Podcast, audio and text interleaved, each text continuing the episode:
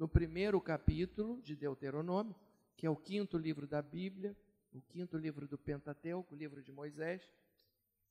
E nós vamos ler a partir do versículo 6.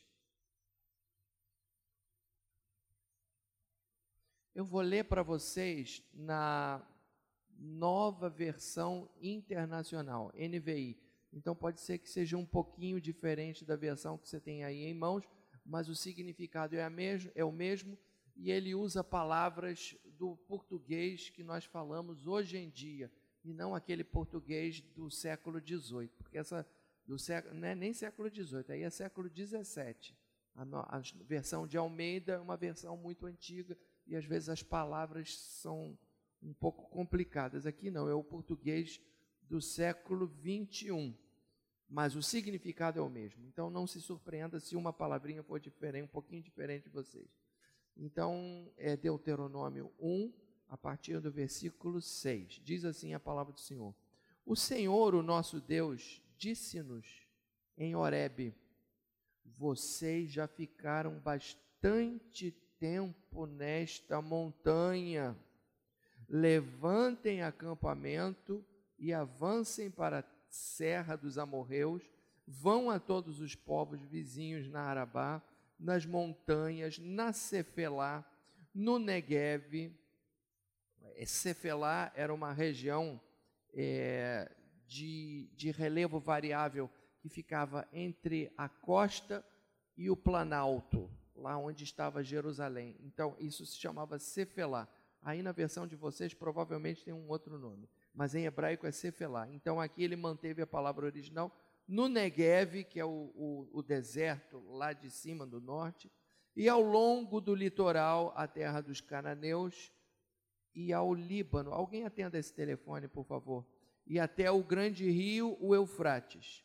Ponho esta terra diante de vocês, entrem e tomem posse da terra que o Senhor prometeu sob juramento dar aos seus antepassados Abraão, Isaque e Jacó e aos seus descendentes. Naquela, naquela ocasião eu lhes disse: Não posso levá-los sozinho. O Senhor, o seu Deus, os fez multiplicar-se de tal modo que hoje vocês são tão numerosos quanto as estrelas do céu. Que o Senhor, o Deus dos seus antepassados, os multiplique mil vezes mais e os abençoe, conforme lhes prometeu. Mas como poderei levar sozinho as suas cargas, os seus problemas e as suas disputas? Escolham homens sábios, criteriosos, experientes de cada uma de suas tribos, e eu os colocarei como chefes de vocês. Vocês me disseram que essa era uma boa proposta. Então convoquei os chefes das tribos, homens sábios e experientes, e os designei para chefes de mil, de cem, de cinquenta e de dez, além de oficiais para cada tribo. Naquela ocasião, ordenei aos seus juízes: atendam às demandas de seus irmãos e julguem com justiça não só as questões entre os seus compatriotas, mas também entre um israelita e um estrangeiro não sejam parciais no julgamento. E, e, por aí vai. Eu acho que só, só até aqui está bom. Senhor nosso Deus, fala ao coração de cada um de nós. Humildemente eu te peço, eu, eu te peço em nome de teu Filho, Jesus Cristo. Amém.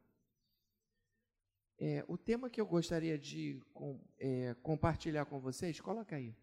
É esse daqui: saindo da zona de conforto saindo da zona de conforto.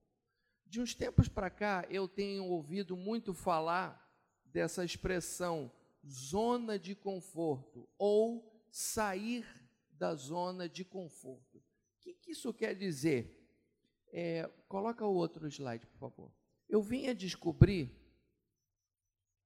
que zona de conforto são comportamentos e maneiras de pensar que nos limitam e nos mantêm em uma situação que nos impede de crescer. Nela, nela onde? Na zona de conforto, nós sabemos como agir e quais serão as respostas do ambiente externo e dos outros. mas denota nossa resistência a mudanças. Algumas pessoas são capazes de viver assim por anos. Passa para outro, outro slide, por favor. É, depois eu encontrei uma outra definição. Zona de conforto é uma série de ações, de pensamentos e comportamentos que uma pessoa está acostumada a ter e que não causam nenhum tipo de medo, ansiedade ou risco. É uma região onde nenhum indivíduo se sente ameaçado. Os indivíduos, em geral, necessitam saber operar fora de sua zona de conforto para realizar avanços, melhorar seu desempenho, seja ele no trabalho, na vida pessoal, etc. A zona de conforto é sempre um tema muito debatido na psicologia. Então, zona de conforto, meus irmãos, é aquele é aquela situação em que você se sente cômodo, em que você não sente medo, é tudo previsível, você sabe como as coisas vão acontecer, mas ao mesmo tempo é uma situação que não te deixa progredir, que não te deixa crescer. Para você crescer, para você progredir, para você se expandir, para você voar mais alto, para você alcançar outros horizontes, você precisa se arriscar. E para se arriscar, você precisa sair da zona de conforto, porque na zona de conforto é aquele lugar em que você já sabe o que vai acontecer, é o lugar seguro, mas é também o lugar da mediocridade. Essa expressão zona de conforto, ela pode, pode se referir ao trabalho, ela pode se referir à área sentimental, ela pode se referir à área espiritual. E existem muitas zonas de conforto onde você pode se meter. Quando eu falo você, eu também, viu? Porque eu estou falando para você e estou falando para mim. Passa para o próximo slide, por favor. Então, por exemplo, na área laboral, laboral quer dizer relativa ao trabalho. Pode ser um trabalho seguro, estável, mas que não te dá a capacidade de voar mais longe e desenvolver todo o seu potencial. Às vezes você é uma pessoa que tem um potencial enorme de voar muito mais alto, mas você se acomoda a uma, a uma situaçãozinha ali que é segura, mas não te dá a possibilidade de crescer, você está com as suas asas cortadinhas. Será que isso é da vontade de Deus? Ou será que é da vontade de Deus que você explore todo o seu potencial? Mas para você explorar todo o seu potencial, você tem que, de alguma forma, você tem que se arriscar.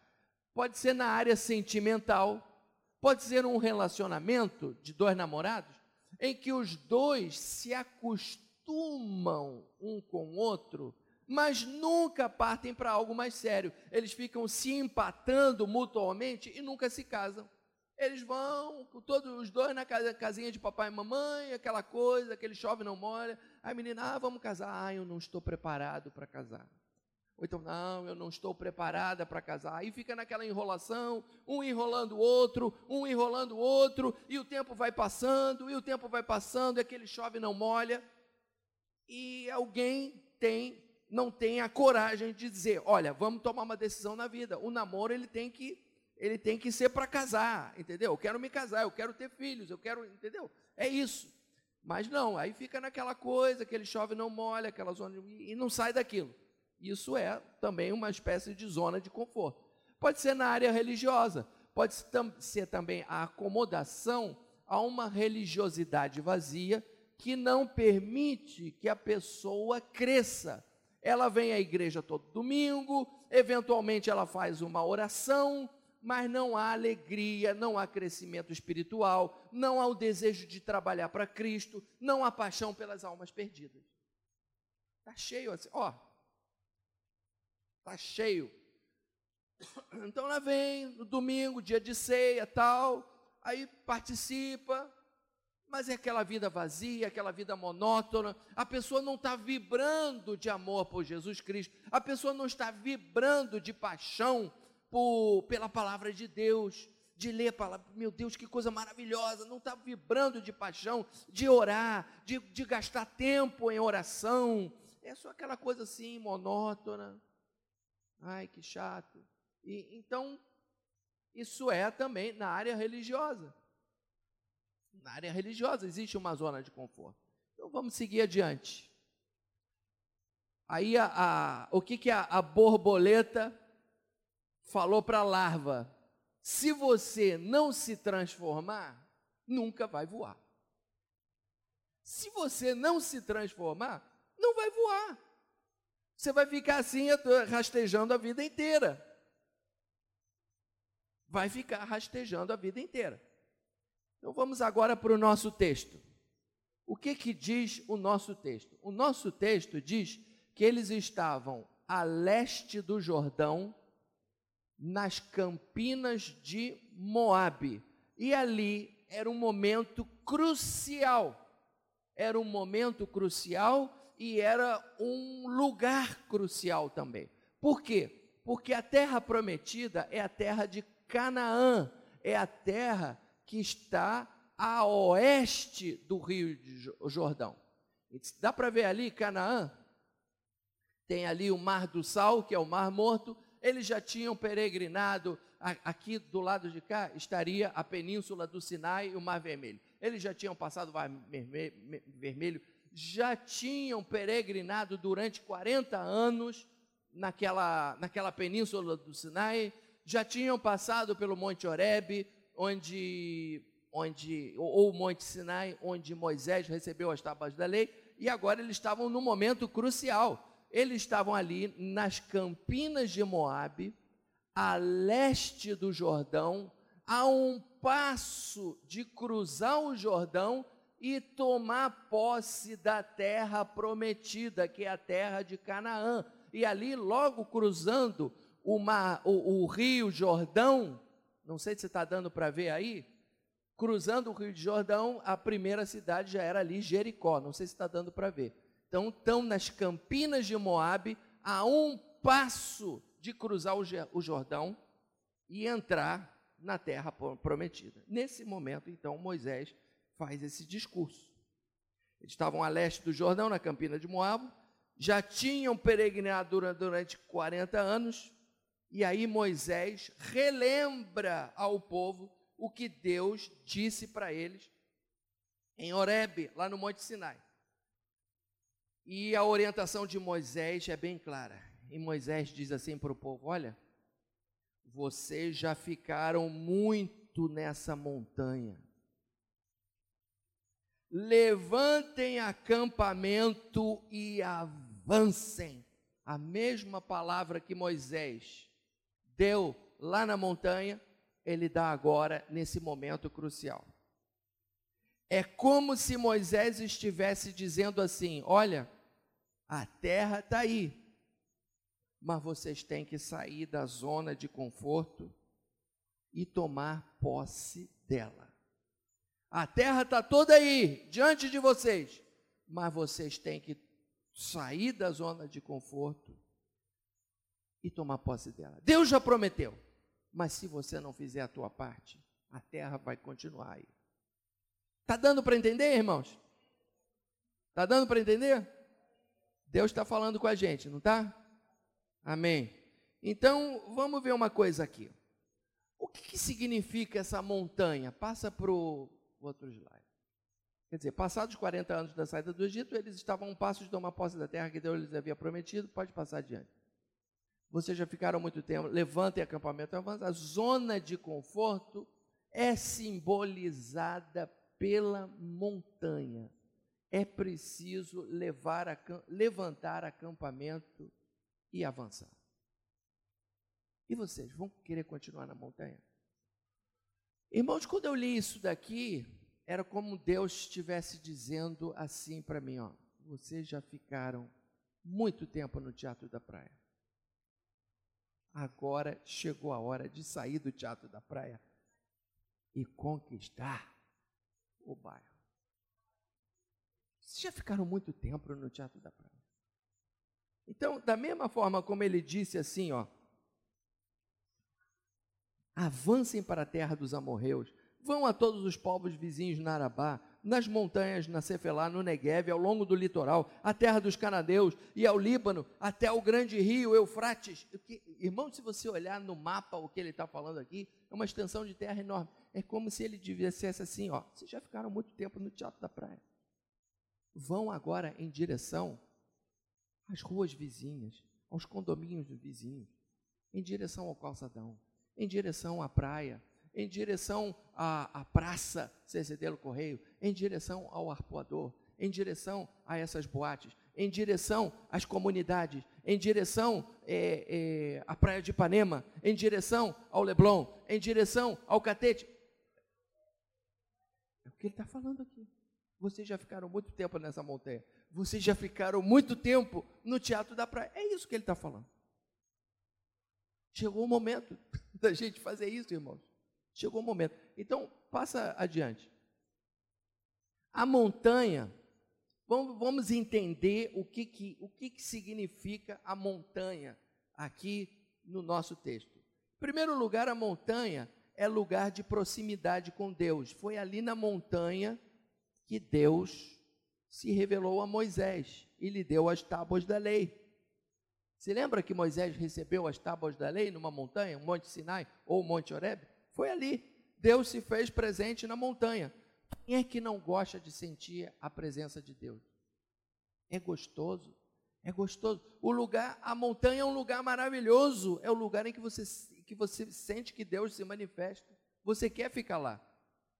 A montanha também não é um lugar de conforto. Por ser um lugar de proximidade com Deus, é também um lugar de conforto. Foi também numa montanha, não sei se vocês se lembram, que Jesus se transfigurou diante dos discípulos. E aí, o que, que o, o, o Pedro falou para o Senhor Jesus? O que, que Pedro falou? Senhor, é bom estarmos aqui. Todo mundo gosta da presença de Deus. Pedro falou: Senhor, é bom estarmos aqui. Façamos três tendas. Mas Pedro não sabia o que estava dizendo. Uma, três tendas, uma será tua, outra para Moisés, outra para Elias. Pedro estava se sentindo muito confortável ali naquela montanha. Ele queria estabelecer moradia ali, mas o plano de Deus não é esse. O plano de Deus é que o povo desça a montanha e vá em direção às almas perdidas. Porque a glória de Deus que se manifestou na montanha, o propósito de Deus é que essa glória de Deus se manifeste lá, entre as almas perdidas. Dá para você dizer amém por isso? Vocês estão muito calados. estão muito calados. Estão muito calados. Mas é. É Deus que está puxando o nosso. Está puxando a nossa orelha, irmãos. E é, zona, é lugar de proximidade com Deus, é lugar de conforto, é lugar seguro. Se Deus está presente, o inimigo não tem vez. Se o inimigo não tem vez, é lugar seguro. É lugar seguro. Por isso a montanha também é lugar de proteção. Basta ver que a maioria das pessoas que não querem sair da montanha não o fazem simplesmente porque tem medo de se lançar e deixar essa segurança. Agora, por outro lado, então isso é a montanha. É lugar de proximidade com Deus, é lugar de conforto, é lugar seguro. Eu tenho essa sensação, irmãos, quando a gente vai, por, por exemplo, a Xerém, num desses congressos, num desses encontros, desses acampamentos, Irmãos, eu tenho, quando eu chego lá, parece que eu estou no céu. Porque está todo mundo ali buscando a Deus, e todo mundo naquele espírito de adoração, e todo mundo sorrindo, e as refeições são feitas nesse ambiente assim de, de adoração, de, de agradecimento, e você, e, e aquilo é um espírito bom, irmãos. É engraçado isso, né? A gente entra aqui, a gente sente que existe um ambiente bonito. Eu, eu fui agora aos Estados Unidos e, e, lá tem uma igreja muito boa que nós, eu e Elisa frequentamos. Irmãos, quando eu entro naquela igreja, eu, eu chego a sentir um perfume diferente ali dentro. Um perfume, mas não é que passaram um perfume, não, é porque é o perfume de Cristo, irmão. Mas lá as pessoas assim oram repreendendo o demônio, mas ora mesmo. Assim repreendendo você que foi abusado na, na, na sua infância, Deus está te libertando. Você que está preso às drogas, Deus está te libertando. E, e é aquela, então o inimigo bate em retirada, irmãos. E aí, se o inimigo bate em retirada, você entra num ambiente desses, você sente, chega a sentir um perfume diferente naquele lugar. É tremendo. E, e aqui também, você você entra aqui, você sente aquele perfume, aquela, aquela coisa, aquele ambiente gostoso, e as pessoas vêm ali já, na, naquela porta, já chega alguém com um alquinho e te dá um sorriso. E, Senhor, isso, meu Deus, isso, isso faz muito bem. Isso faz bem. Porque lá fora, e você chega lá fora, aí já estão te dando fechada, e não sei o quê, e pisam no teu pé é um outro ambiente, é um outro espírito. É, é, é da vontade de você ficar num lugar como esse. Da vontade. Onde Deus se manifesta, dá vontade de você ficar. Mas o plano de Deus é que você venha aqui, você recarregue as suas baterias, mas você volte para lá. Porque é lá que estão precisando de você, querido. Lá na eternidade, vai ser a eternidade toda, gente, nesse espírito maravilhoso mas nós estamos aqui na terra por algum motivo. Então a gente tem que vir aqui sim, a gente tem que se alimentar, mas depois a gente tem que ir para lá. Porque senão nós vamos ser essa ovelha que só engorda, engorda, engorda, engorda, engorda. E não dá, e não dá fruto. Amém? Então vamos continuar. Então a montanha é isso. Agora, e o território inimigo? Passa, passa o território vizinho entregue ao inimigo. O que, que é? É o lugar onde está a promessa. Olha o que diz o versículo 8: Eu ponho esta terra diante de vocês, que o Senhor prometeu, sob juramento, dar aos seus antepassados. Se ele prometeu, ele é fiel para cumprir. Você pode dizer amém por isso? Se ele prometeu, ele vai cumprir. É o lugar onde está a promessa. É o lugar onde Deus dará a vitória. É ou não é? Se ele é fiel para cumprir a promessa, então é porque ele vai dar a vitória sobre esses inimigos.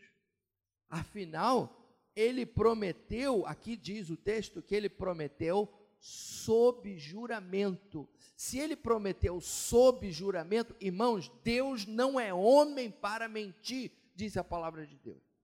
Ele não é homem para mentir. Então a gente tem que atentar para isso.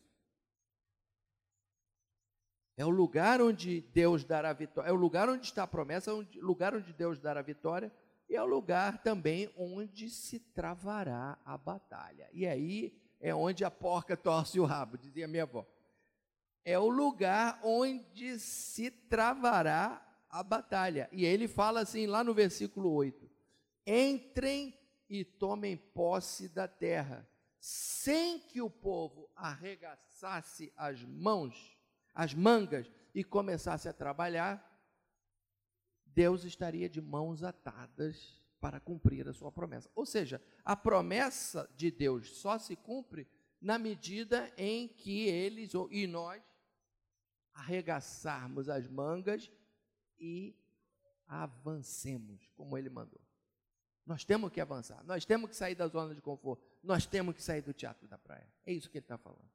Nós temos que sair, irmãos, nós temos que sair. Nós temos que sair das paredes do teatro você tem que sair dentro dessa, dessa limitação na qual você se encontra. Isso eu estou falando em relação à área espiritual, à área missiológica, vamos dizer assim. Mas isso se, se aplica também à sua área sentimental, à sua área laboral, à sua área espiritual. Se aplica a qualquer área da sua vida.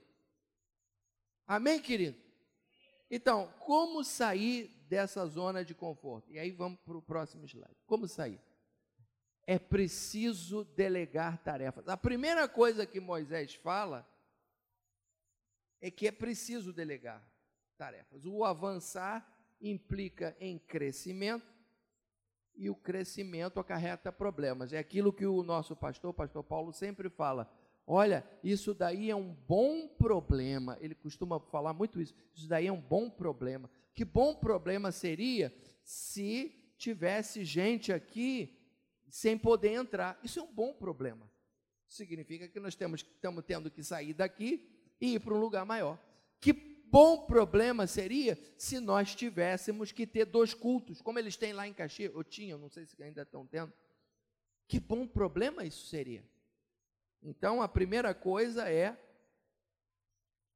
é o crescimento acarreta problemas. O Senhor, o Deus de seus antepassados, os multiplique mil vezes mais e os abençoe, conforme lhes prometeu. Que o Senhor os multiplique, a vocês também, e os multiplique mil vezes mais, conforme ele prometeu. Mas se ele multiplicar, se ele cumprir essa promessa, vai haver problema aqui. Então, como é que Moisés resolve esse problema? Ele diz assim: Como poderei levar sozinho as suas cargas, os seus problemas, as suas disputas? Escolham homens sábios, criteriosos, experientes para cada uma das suas tribos, e eu os colocarei como chefes de vocês. Ou seja, não esperem que eu sozinho vá fazer isso. Não vou. Não vou. Nem o pastor Richard sozinho, nem o Francisco sozinho. É um colegiado de pessoas. Sou eu, o pastor Richard, o Francisco, a Esther, o Amauri e outras pessoas que Deus está levantando. Amém? É um colegiado de pessoas. Um só não pode fazer. Somente um líder não tem condições de dar conta de um empreendimento desses sozinho. No reino de Deus, ninguém faz nada sozinho. Cada um faz a sua parte e a glória é de Deus a glória é de Deus. Imagine que nós vamos lá, vamos fazer um, um evangelismo lá na praia. Aí eu vou, o Francisco vai, a Marilene vai, a Deusa vai, a Euclídia vai, só seis pessoas. Cinco pessoas parece um bando de maluco. Agora, se vocês, se 50 pessoas forem, aí já não é um bando de maluco. Aí já não é um bando de maluco.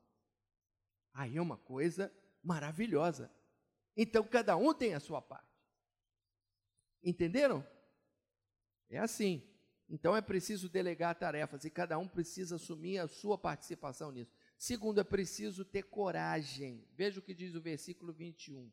Vejam o Senhor, o Deus de vocês, põe diante de vocês esta terra, entrem na terra, tomem posse dela, conforme o Senhor, o seu Deus, o Deus de seus antepassados, lhes disse: Não tenham medo nem desanimem. Por que, que ele diz não tenham medo e não desanimem? Porque a tendência de quem sai da zona de conforto, que é a zona da proteção, da segurança, da previsibilidade, quem sai dali tende a se sentir inseguro. Mas ele diz: não tenham medo e nem desanimem. Quando Moisés e esse povo saíram de Horebe em, em direção ao desconhecido, é provável que eles devem ter tido algum tipo de medo. Quando Abraão saiu de Ur dos caldeus em direção à terra que Deus ia lhe mostrar, ele não sabia nem para onde ele estava indo. É possível que ele tenha tido um pouco de medo, mas ele foi. Ele foi. Quando Josué cruzou o Rio Jordão, que vocês viram lá no mapa, porque foi Josué quem cruzou, não foi, não foi Moisés. Quando Josué cruzou o Rio Jordão, pode ser que ele deve, tenha tido algum tipo de medo, mas o importante é que ele foi. Quando os portugueses saíram de Portugal em direção ao desconhecido e chegaram aqui nessa terra chamada Brasil, é possível que eles tenham tido medo, irmãos, mas eles vieram. Eles vieram. Quantos astronautas saíram naquela nave Apolo 11 e um e dois deles pousaram na Lua? Irmãos, em 1969, é possível que eles tenham tido medo, mas eles foram. Quando aqueles é, americanos saíram de lá do conforto, de lá dos Estados Unidos, em direção àquela praia na Normandia, para ser bucha de canhão e muitos deles pereceram ali na praia. Eles certamente tiveram medo, mas eles avançaram. E tomaram a Normandia, e por causa disso Hitler não venceu a guerra. Então o problema, muitas vezes as pessoas acham, é, não, ter medo é falta de fé. Não, ter medo é normal. Ter, a falta de fé não é ter medo. A falta de fé é você ser paralisado pelo medo e não avançar. Ter medo é normal. Se sentir inseguro é normal. A falta de fé acontece quando você se deixa paralisar pelo medo. Então, é preciso delegar tarefas, é preciso ter coragem. Ter coragem significa não se deixar paralisar pelo medo.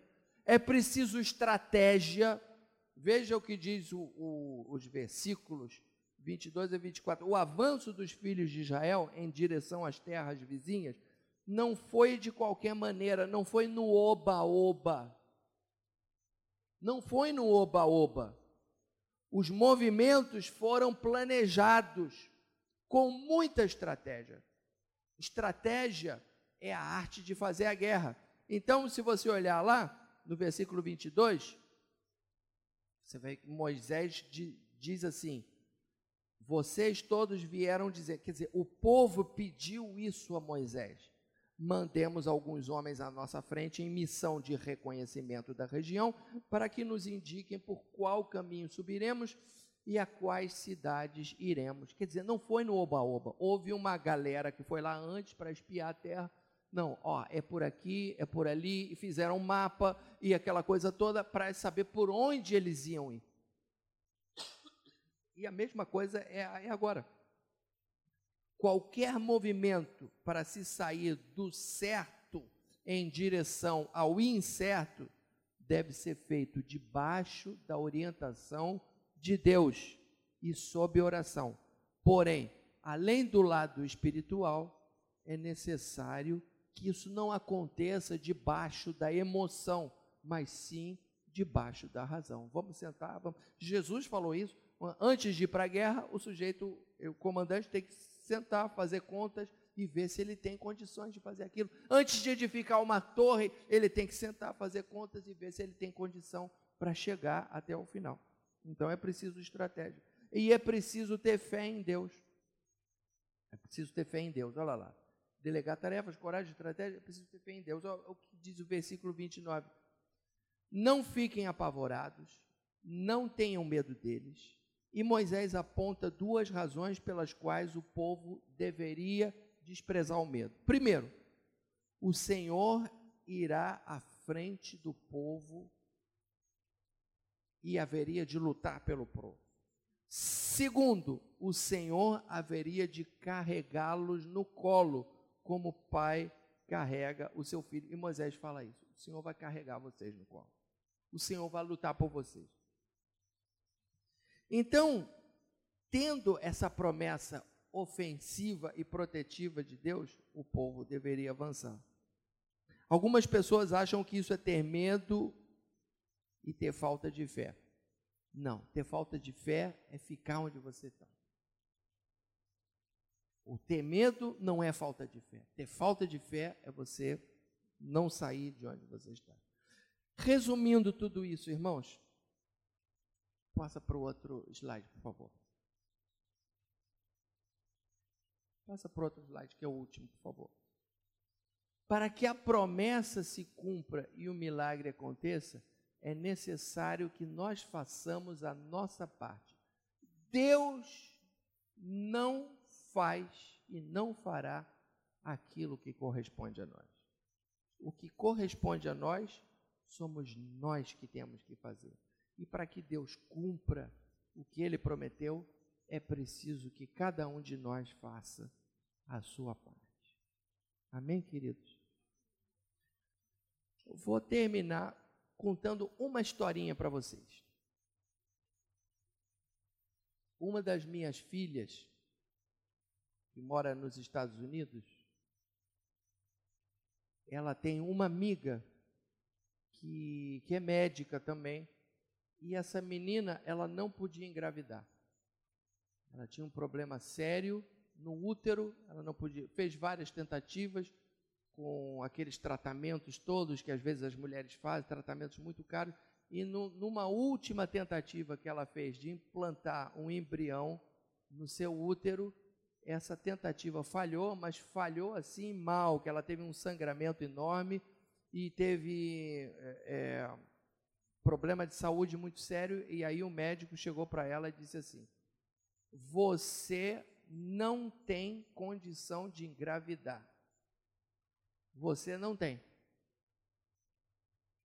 Não existe nada mais que nós possamos fazer por você.